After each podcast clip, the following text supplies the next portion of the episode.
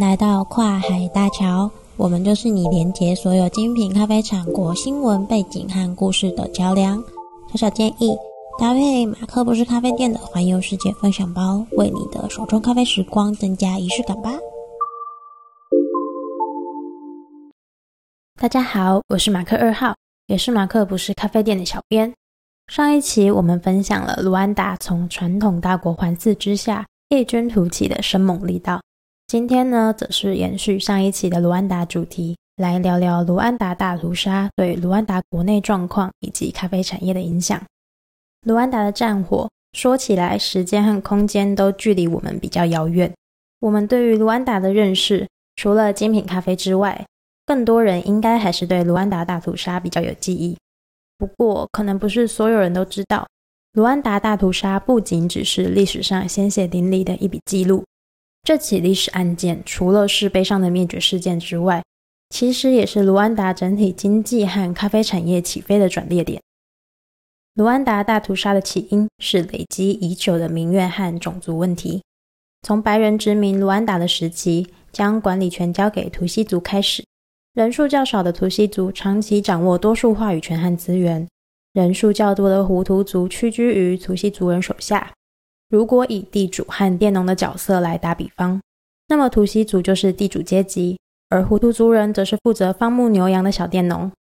顺带一提，白人殖民时期，卢安达已经有种植咖啡了，只是当时的卢安达咖啡仍然是以低价咖啡为主，主要的耕耘者也当然是佃农阶级的胡图族人。二十世纪中期，在白人离开卢安达之后，政权转而落到了胡图族人手中。胡图族长期累积的不满，这时候开始慢慢发酵。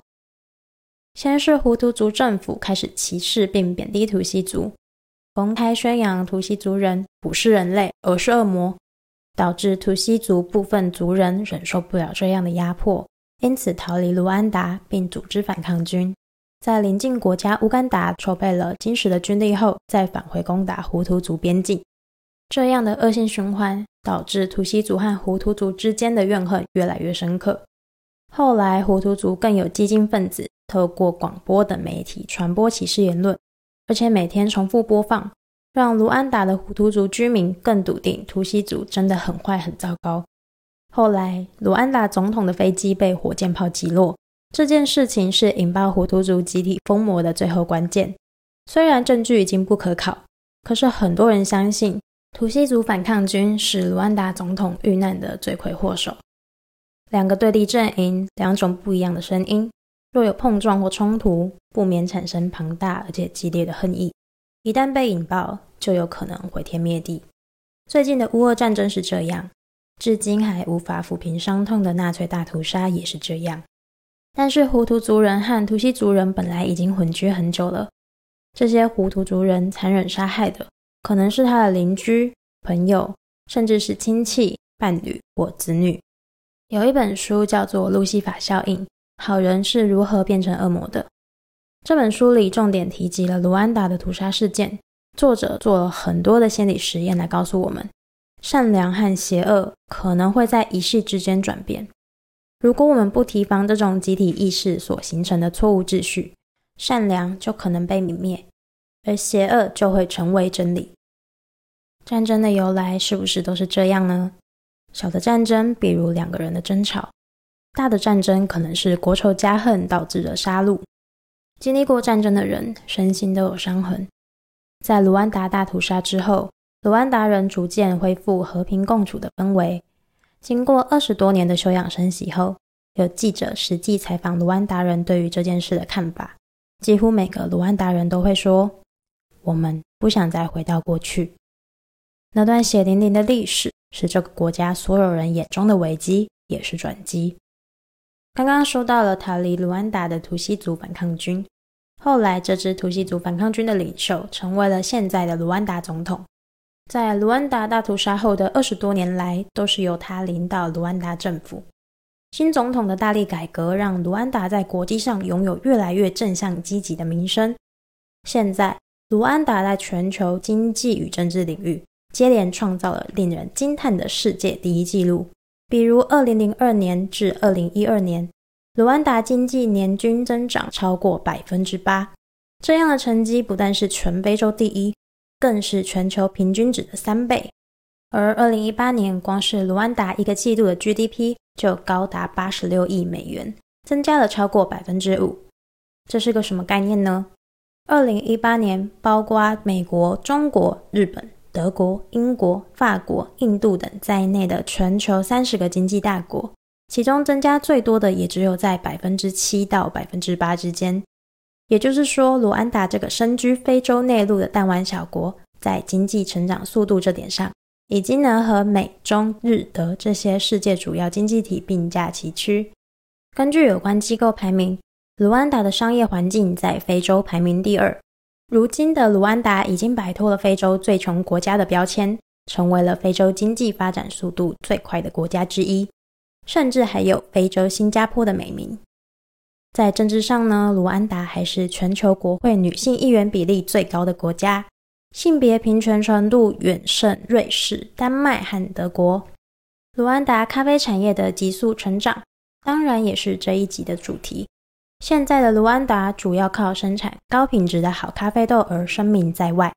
卢安达咖啡的口味富有热带气候特色，正因为卢安达异常肥沃的土壤和适宜的气候，非常有助于植物生长。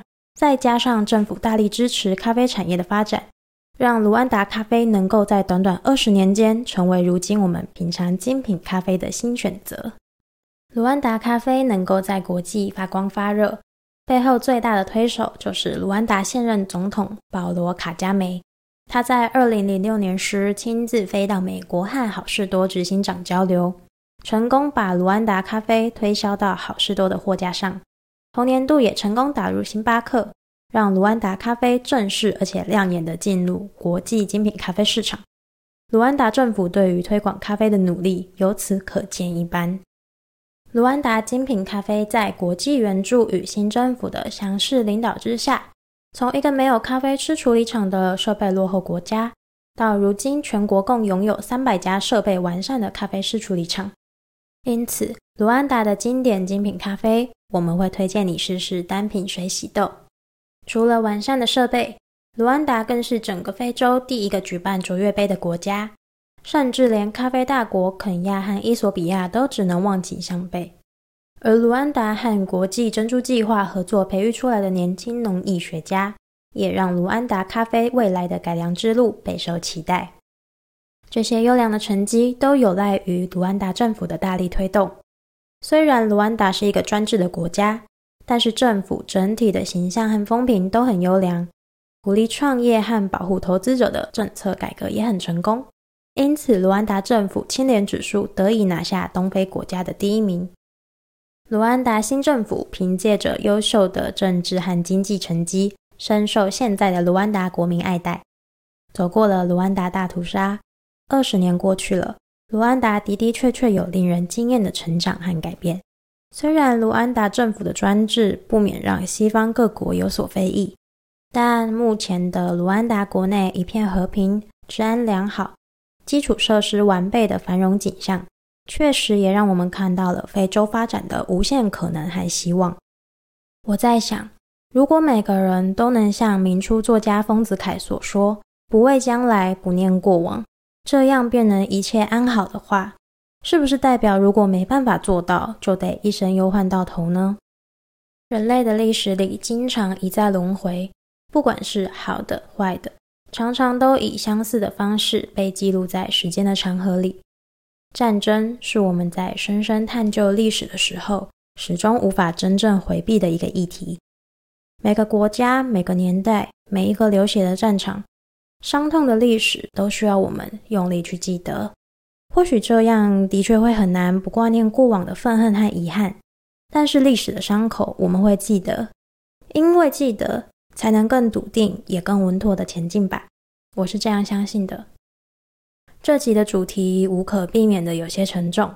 如果你听完这期的内容有什么感想，想和我们分享的话，可以私讯马克不是咖啡店的粉丝专业找到我哦。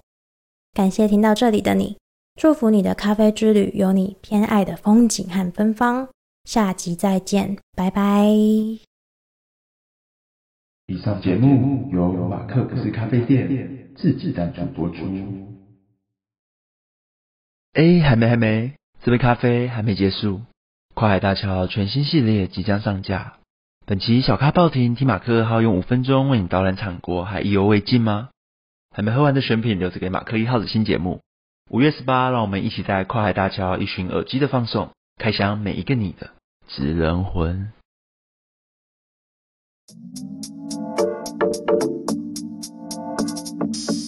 喝咖啡听 Podcast，用耳朵环游世界。